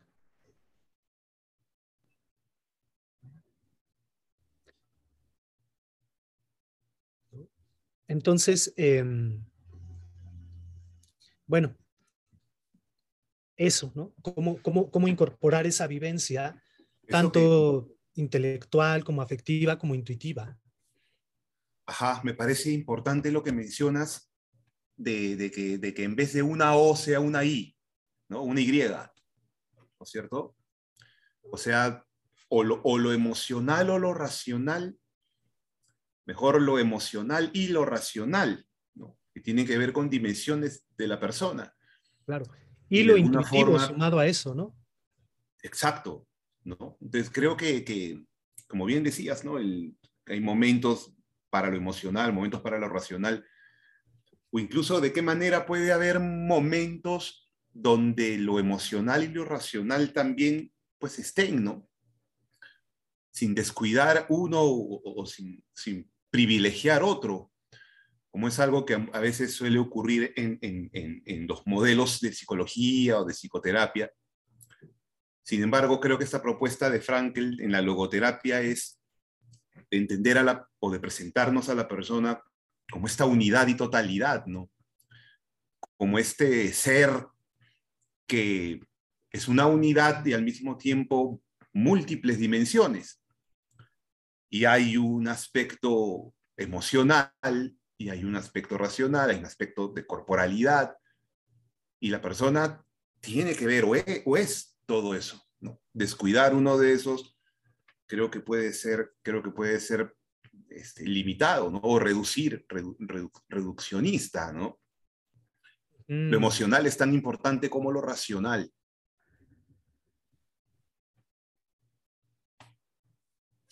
Si, sí, sí, sí, seguimos hablando de eso, desde el tema de la, de la educación, hay otra pregunta que dice, ¿cómo enseña a amar la logoterapia? ¿no? ¿Cómo, enseña, ¿Cómo enseñar a amar desde la logoterapia? Y, bueno, es todo, todo un tema porque, porque la logoterapia no enseña a amar, ¿no? De alguna manera lo que descubre es que somos seres amantes en todo caso, ¿no? Em, una, expresión que Frank utiliza es el tema del homo amans, ¿no? El ser que ama, igual que el ser que sufre y el ser que trabaja. Pero en sentido más amplio, como decía este, Juan Pablo hace ratito, junto contigo, Alejandro, del tema del amor, no como un amor simplemente de pareja y no como un amor simplemente entre dos seres humanos que pueden acudir a un espacio terapéutico, ¿no? Sino un amor incluso a, al mundo, a, lo artístico, a la divinidad en todo caso. Entonces, eh, la logoterapia creo que no enseña a amar, enseña, o más bien, sí, enseña a que llegado el momento puedas de alguna manera reconocer si surge el amor en ti por algo o por otra cosa. Por eso hace, hace tiempo yo decía, la logoterapia es una terapia que educa en el amor, una terapia que acompaña a la persona a retomar el amor por su existencia. Elizabeth Lucas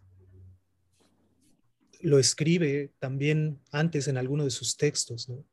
¿Y qué significa eso? Que el amor como la posibilidad máxima de apertura al mundo nos conecta con valores. Otra forma afectiva de conectarnos al mundo, y Juan Pablo lo trabajas también mucho, es el tema de la angustia. Pero la angustia, según Frank y Scheller, no conecta con valores, pero el amor sí. Entonces, eh, esa apertura al mundo desde el amor implica limpiar los ojos de mi ser para reconocer lo valioso en una situación. Entonces, quizá lo que hacemos es limpiar esos ojos del corazón para poder ver, pero yo no te señalo a dónde tengas que ver. La logoterapia no señala a dónde hay que ver, qué es amable y qué no es amable, sino con qué resuenas en el amor. Claro, es que la, logoterapia no es consejería, ¿no? O sea, eh, no es psicoeducación, digamos, ¿no? Pero claro, eh, eh, cómo enseñar a amar suena algo más educativo en un sentido instructivo, ¿no? O de, brindar, o de señalar, o de, o de sugerir, ¿no? Oye, mira, tienes que amar esto, ¿no? O cómo, no sé cómo podría ser esto de enseñar a amar.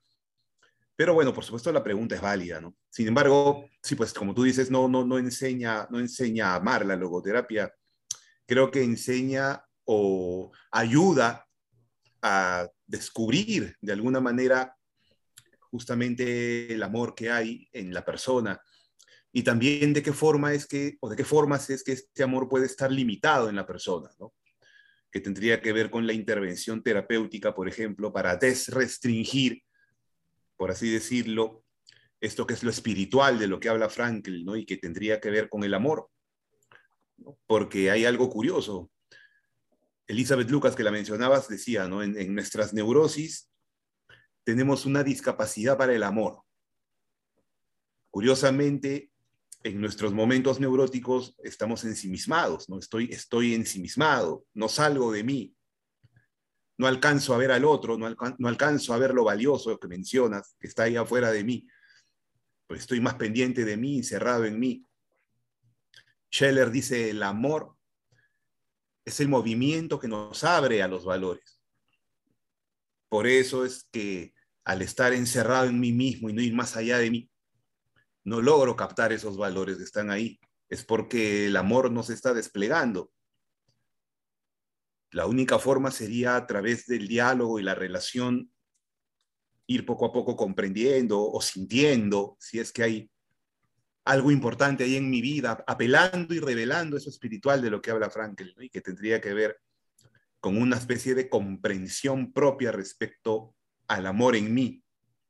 Pero por mm. más que alguien me diga cómo amar o que debo amar o que, o que el amor está en mí o, cosas por el estilo, o lo, bueno que es amar, si yo no lo experimento por mí mismo, son palabras vacías.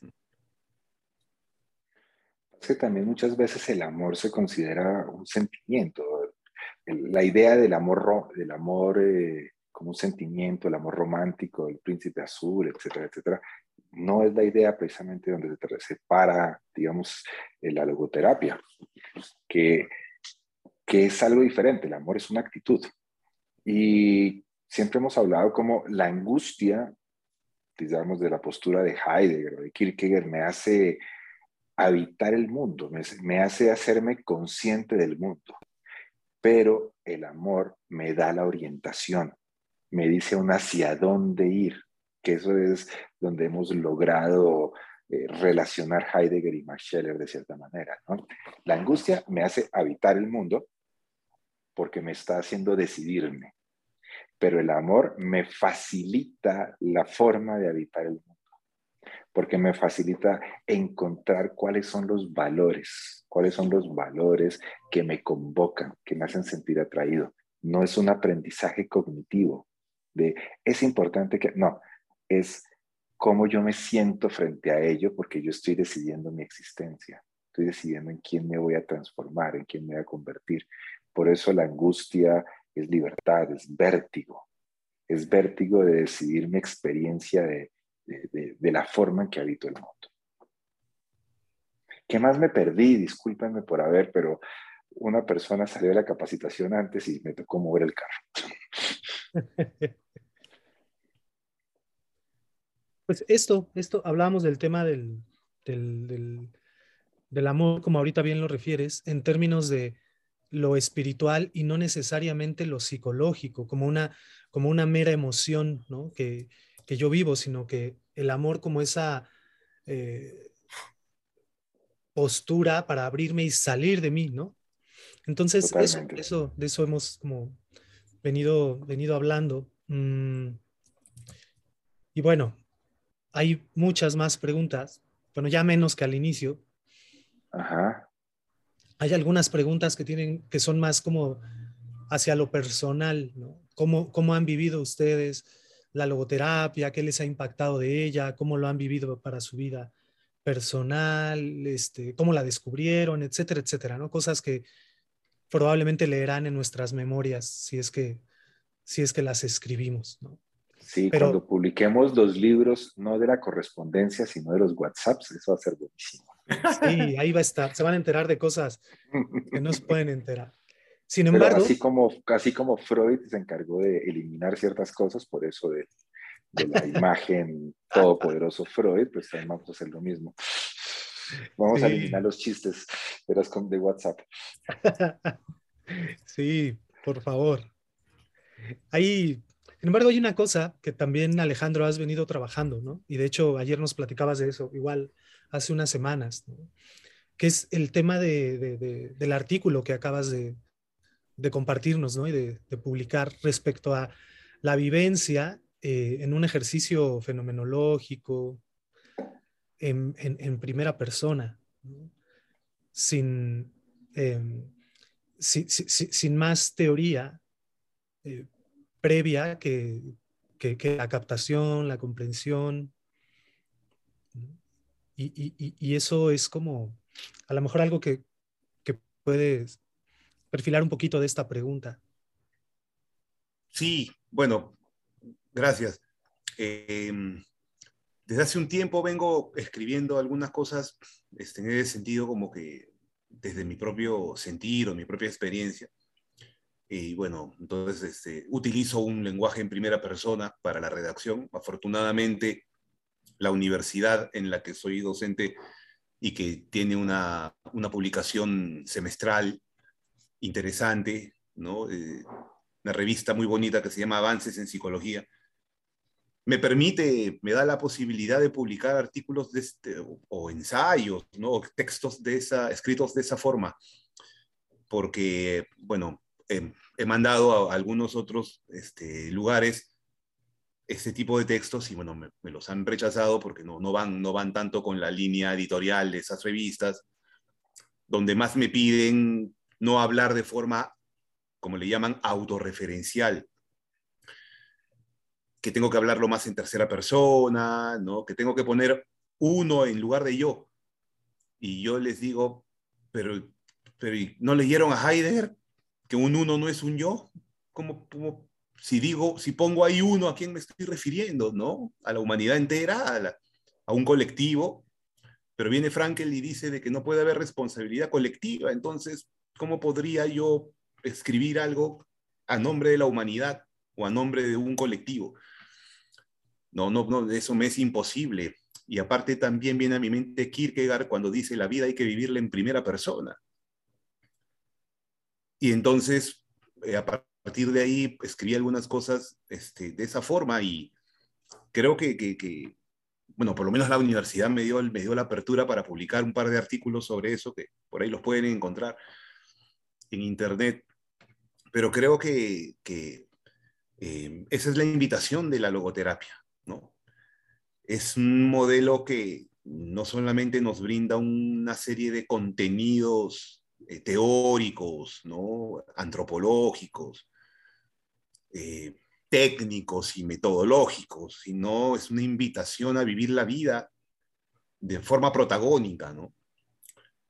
Como dijiste hace un momento, Juanpa, este, con la invitación existencial a hacerme dueño de mí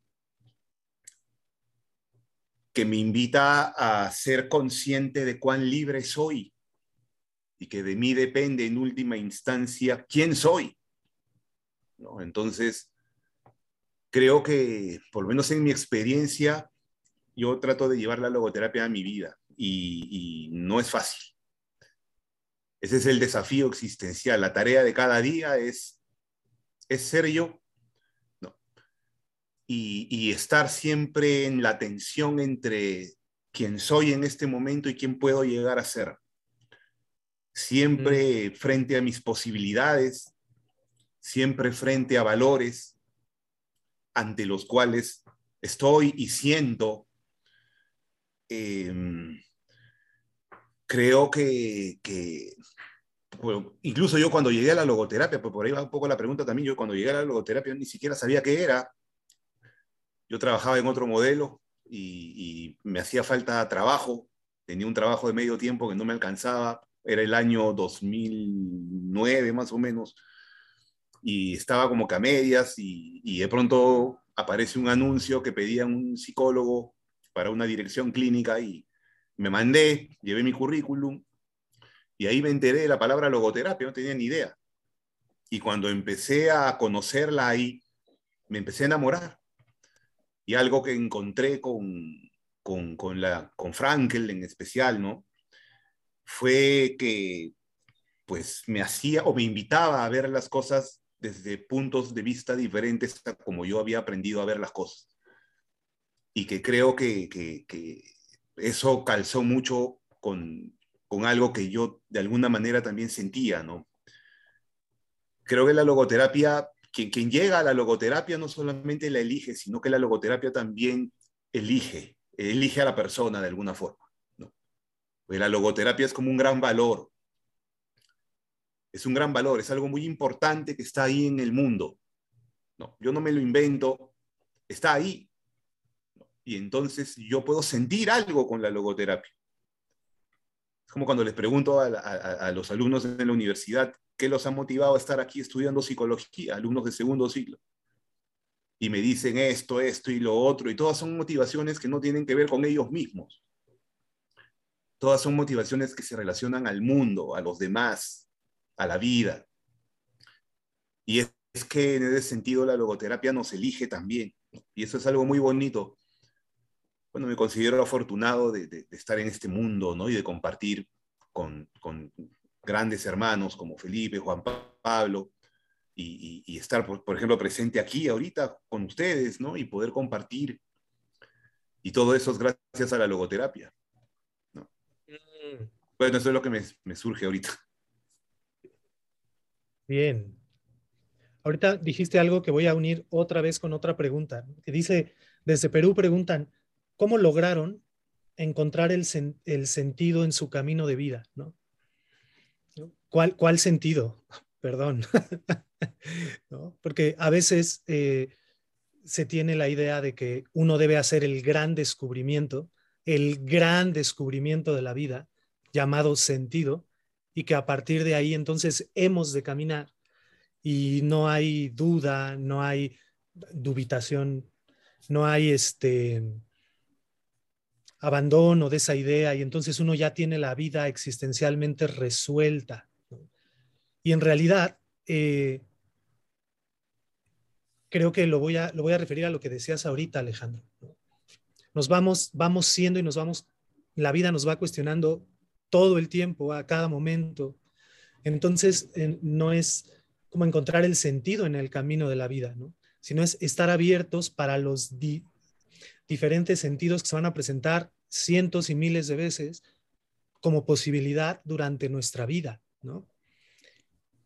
Si yo tuviera que responder a esa pregunta ahorita, la respondería justo con lo que tú acabas de decir, Alejandro.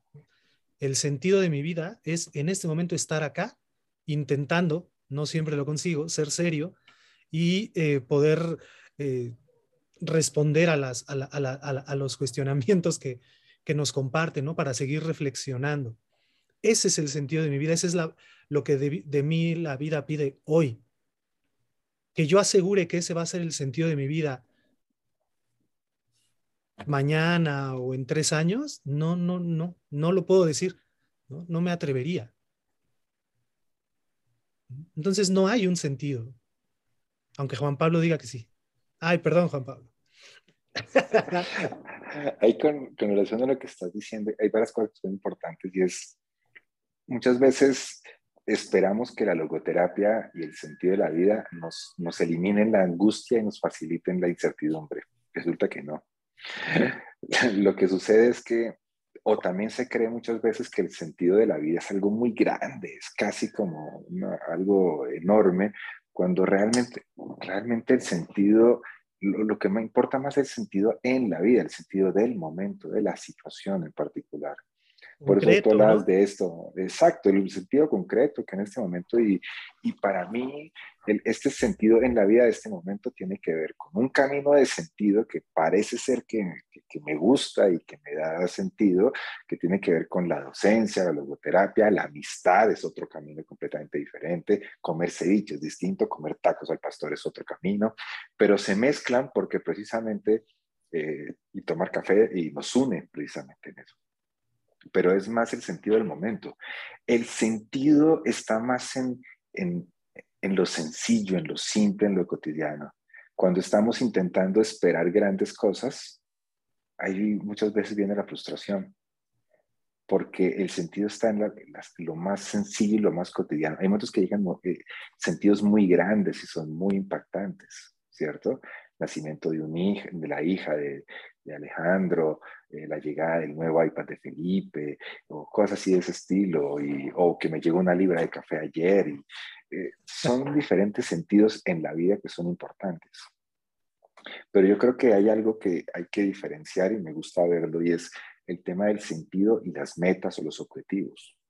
El sentido es un faro en el presente que ilumina el futuro con muchas posibilidades. Pero cuando nosotros orientamos nuestra vida por valores, la diferencia con relación a los objetivos o las metas es que los objetivos y las metas son un lugar a donde llegar. Yo llego ahí y ya, llegué. Voy a Lima, llegué a Lima. Me está recogiendo Alejandro en el, en el aeropuerto. Sí, me está recogiendo, pero llegué a Lima, llegué a mi barrunto, ¿cierto? Es un sitio a donde llegar, pero los valores te dan es una orientación, es como una brújula que te lleva mucho más allá de lo que puedes ver. Que eso es una diferencia. No voy a llegar, sino que siempre voy a estar en una dirección. Pero esa orientación y esa dirección pueden cambiar, dependiendo, de pronto el sentido, el valor de, ayudar, la solidaridad no cambia tanto, Puede ser que pase de la psicoterapia en adicciones a la psicoterapia de no adicciones que tiene que ver conmigo. O entra el tema de la docencia. Pero el sentido es una orientación, nos ilumina el camino que nos permite ir hacia dónde ir, pero no es una meta. Entonces es un tema que es importante ahí diferenciarlo. Mm. Una, una forma, perdóname, una forma que, en la que yo este, tomo el tema del sentido es, por ejemplo, eh, si siento que en mi vida hay momentos eh, importantes en los que yo de alguna forma me realizo, los elijo, si siento que en mi vida hay aspectos valiosos, una tarea, ¿no? Vínculos, proyectos e incluso adversidades, ¿no? de las cuales o con las cuales puedo también eh, crecer de alguna manera o ayudar. Si hay esos aspectos importantes en mi vida, entonces cuando yo me despierto en la mañana y me pregunto, ¿tiene sentido estar vivo? Pues sí. Entonces no lo relaciono tanto al, al sentido como, por ejemplo, una vez escuché a alguien que decía, la única forma de conocer el sentido de la vida es en el momento de la muerte, que podemos mirar hacia atrás y poder ver si nuestra vida ha tenido sentido. Bueno, bueno, es respetable, ¿no? En lo personal yo discrepo. Yo creo que el sentido es ahora, como decían, ahora, ¿no? Y que ahora es este momento y también de pronto hace un momento hablaba de mi hijita y entonces, pues al recordarla también sé, soy consciente, pero no solo cognitivamente, sino soy consciente afectivamente de que ahí está ella, no ella existe, ¿no? El vínculo con ella es importante, encuentro algo valioso. Y creo yo que en la medida en que puedo ser consciente o saber de que hay una serie de, aspectos o, cosas, por así decirlo, importantes o valiosas en mi vida que yo las siento, están ahí y en las que me realizo porque las elijo, lo cual tiene que ver con una profunda responsabilidad individual. Entonces sé que mi vida tiene sentido. Y cuando he trabajado con personas en las consultas, al preguntarles si sienten que su vida tiene sentido, nunca me hablan de cuestiones filosóficas, ¿no? Ah, que el sentido de mi vida es ser esto y lograr esto y esto y o hacer esto. No, sino la pregunta es, ¿qué aspectos le dan sentido a tu vida?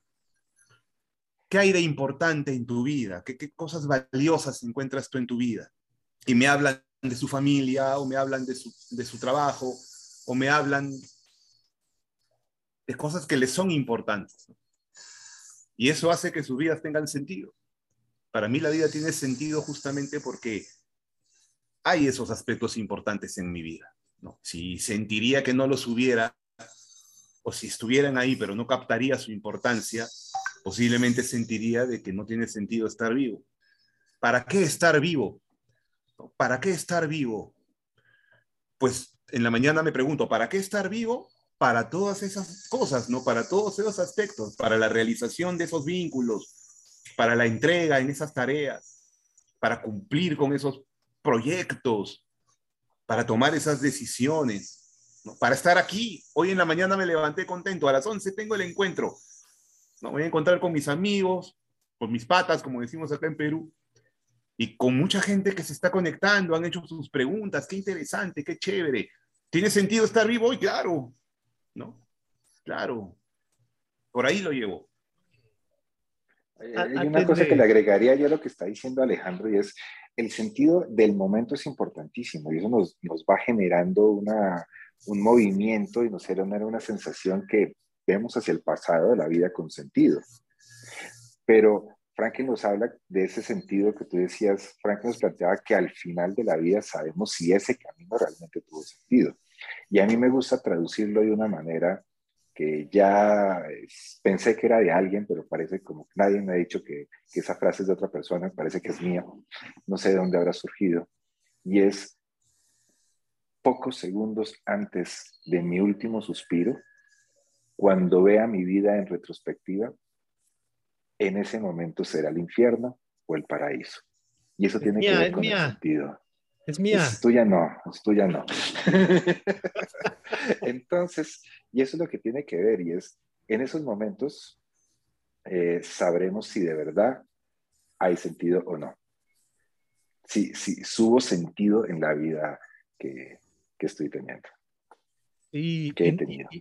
Y, y, no son excluyentes, ¿no? Los tipos de sentido. Recordemos como para, para ir quizás cerrando, que Víctor Frankl describe a lo largo de su obra tres tipos de sentido distintos y que, ambos, y que, y que los tres son, son válidos eh, existencialmente para el ser humano, pero solo uno de ellos es válido para el trabajo psicoterapéutico, que es al que se aboca la logoterapia, el análisis existencial. Frankl habla del sentido del momento, también llamado sentido concreto, sentido en mi vida como un primer, como, como una primera forma de sentido, pero también habla del sentido último, que es el sentido de mi vida entera, el sentido que, que, logro encontrar eh, instantes antes de morir. ¿no? Y el tercer tipo de sentido es el suprasentido o el sentido de la totalidad del cosmos o del universo, este, y ese tiene que ver más con la fe, por eso tampoco se trabaja en psicoterapia. Entonces, ninguno de esos tres sentidos son excluyentes, ¿no? solo que hay que delimitar cual, en, cuál sí podemos trabajar terapéuticamente y en cuál no. Un ejemplo de cómo no trabajar el tema del suprasentido es que yo no le puedo o imponer o recetar una fe a un paciente, ¿no? O no le puedo decir que la fe o el, en lo que cree es inadecuado, porque además desde ahí tampoco le puedo comprobar eso. Entonces, eh, son tres tipos de sentido que corren a la par. Eh, Frankl hace la, la, referencia, ¿no? Dice, la vida, en todo caso, los sentidos del momento son como fotos que vamos tomando. El final de la vida, para poder saber, hay que juntar todas esas fotos, ponerlas en, la vida la pone como en un fotograma y entonces lo que se ve es una película completa. Pero eso es de mi vida. Algo que nunca voy a saber es el sentido de la totalidad del cosmos. Jamás, jamás. Nadie lo puede saber. Por eso es una cuestión de fe, en todo caso. Entonces, bueno, pues eso, ¿no? Son, no, no, no se excluyen los tres tipos de sentido. Tienes razón. Quizá el, sentido último tendría que ver, por ejemplo, con la tanatología, ¿no? Me viene a la mente, por ejemplo, una persona cercana, cercana a la muerte, ¿no? De qué manera poder dialogar con ella quizá en relación a, cómo experimenta su vida, ¿no? Todo lo, eh, ese, cúmulo de, fotogramas, ¿no? O de, fotografías que le hacen sentir, ¿no? Que considera. Y también con algo más que, nosotros hacemos, Alejandro, que es el tema de la cura de almas, ¿no? Que es el tema de la cura de almas, ¿no? que tiene que ver con la aproximación, el acompañamiento, el consuelo frente a situaciones eh, inevitables, límite, y una de ellas es la posibilidad de la, de la muerte, ¿no? O la, es estar allí, ¿no? Una pregunta era esa, ¿cómo trabaja la logoterapia esos temas de la muerte? Bueno, una, una, una última pregunta que había acá decía, ¿cuál es el nombre correcto? ¿Logoterapia y análisis existencial o análisis existencial y logoterapia? Desde lo que yo creo es indistinto, siempre y cuando no nos olvidemos ni de uno ni de otro. Pero yo agregaría algo más. Creo que el nombre correcto no es ninguno de esos dos.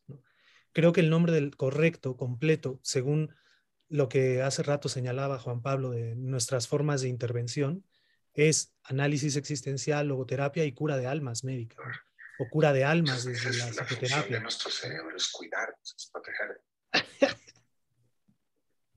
ya está haciendo ahí su, No, no, es telepatía. Es telepatía. Está transmitiendo sus pensamientos, nos está transmitiendo sus pensamientos. Sí. Juan Pablo, ¿qué, es esa? Qué don que ha desarrollado. Lo siento, lo siento.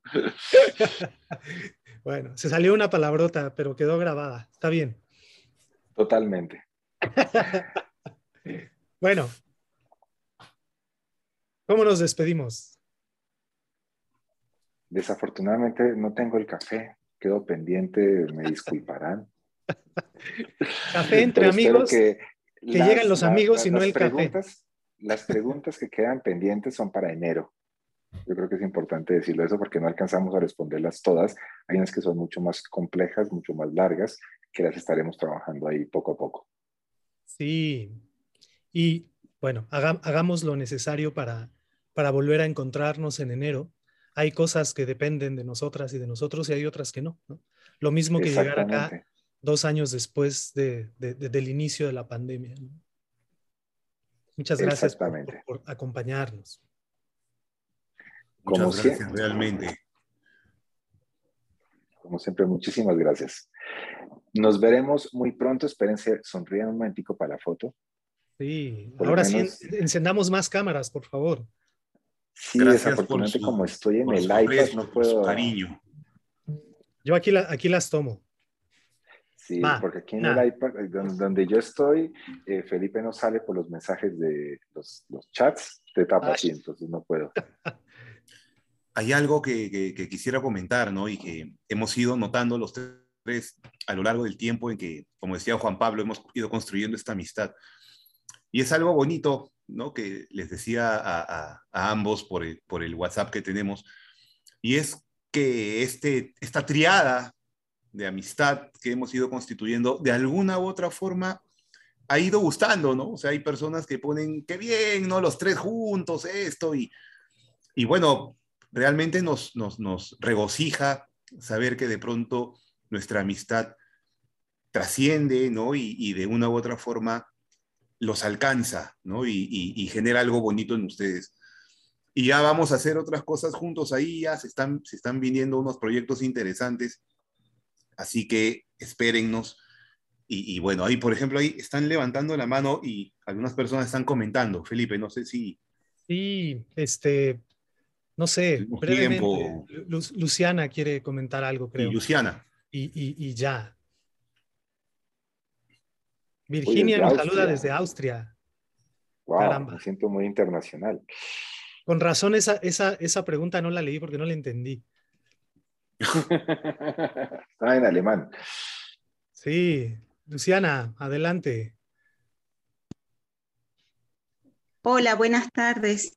Em, bueno, agradecerles este encuentro.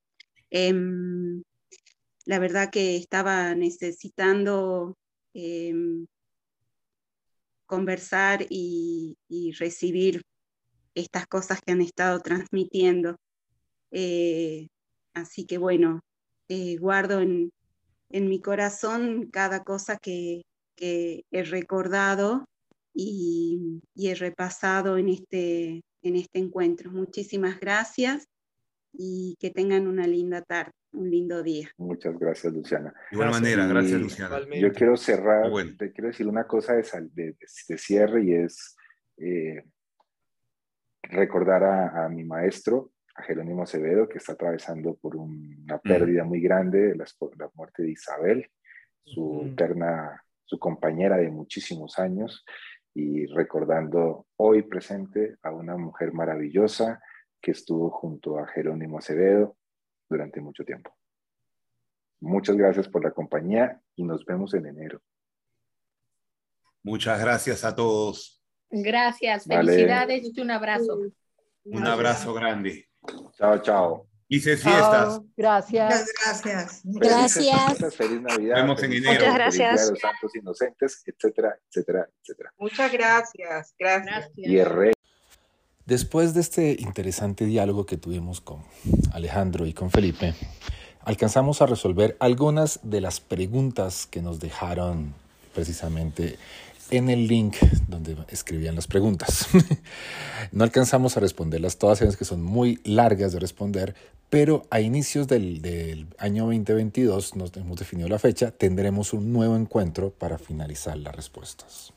Por lo pronto, soy Juan Pablo Díaz del Castillo y desde los, desde los micrófonos de los diarios existenciales les digo muchas gracias por acompañarme.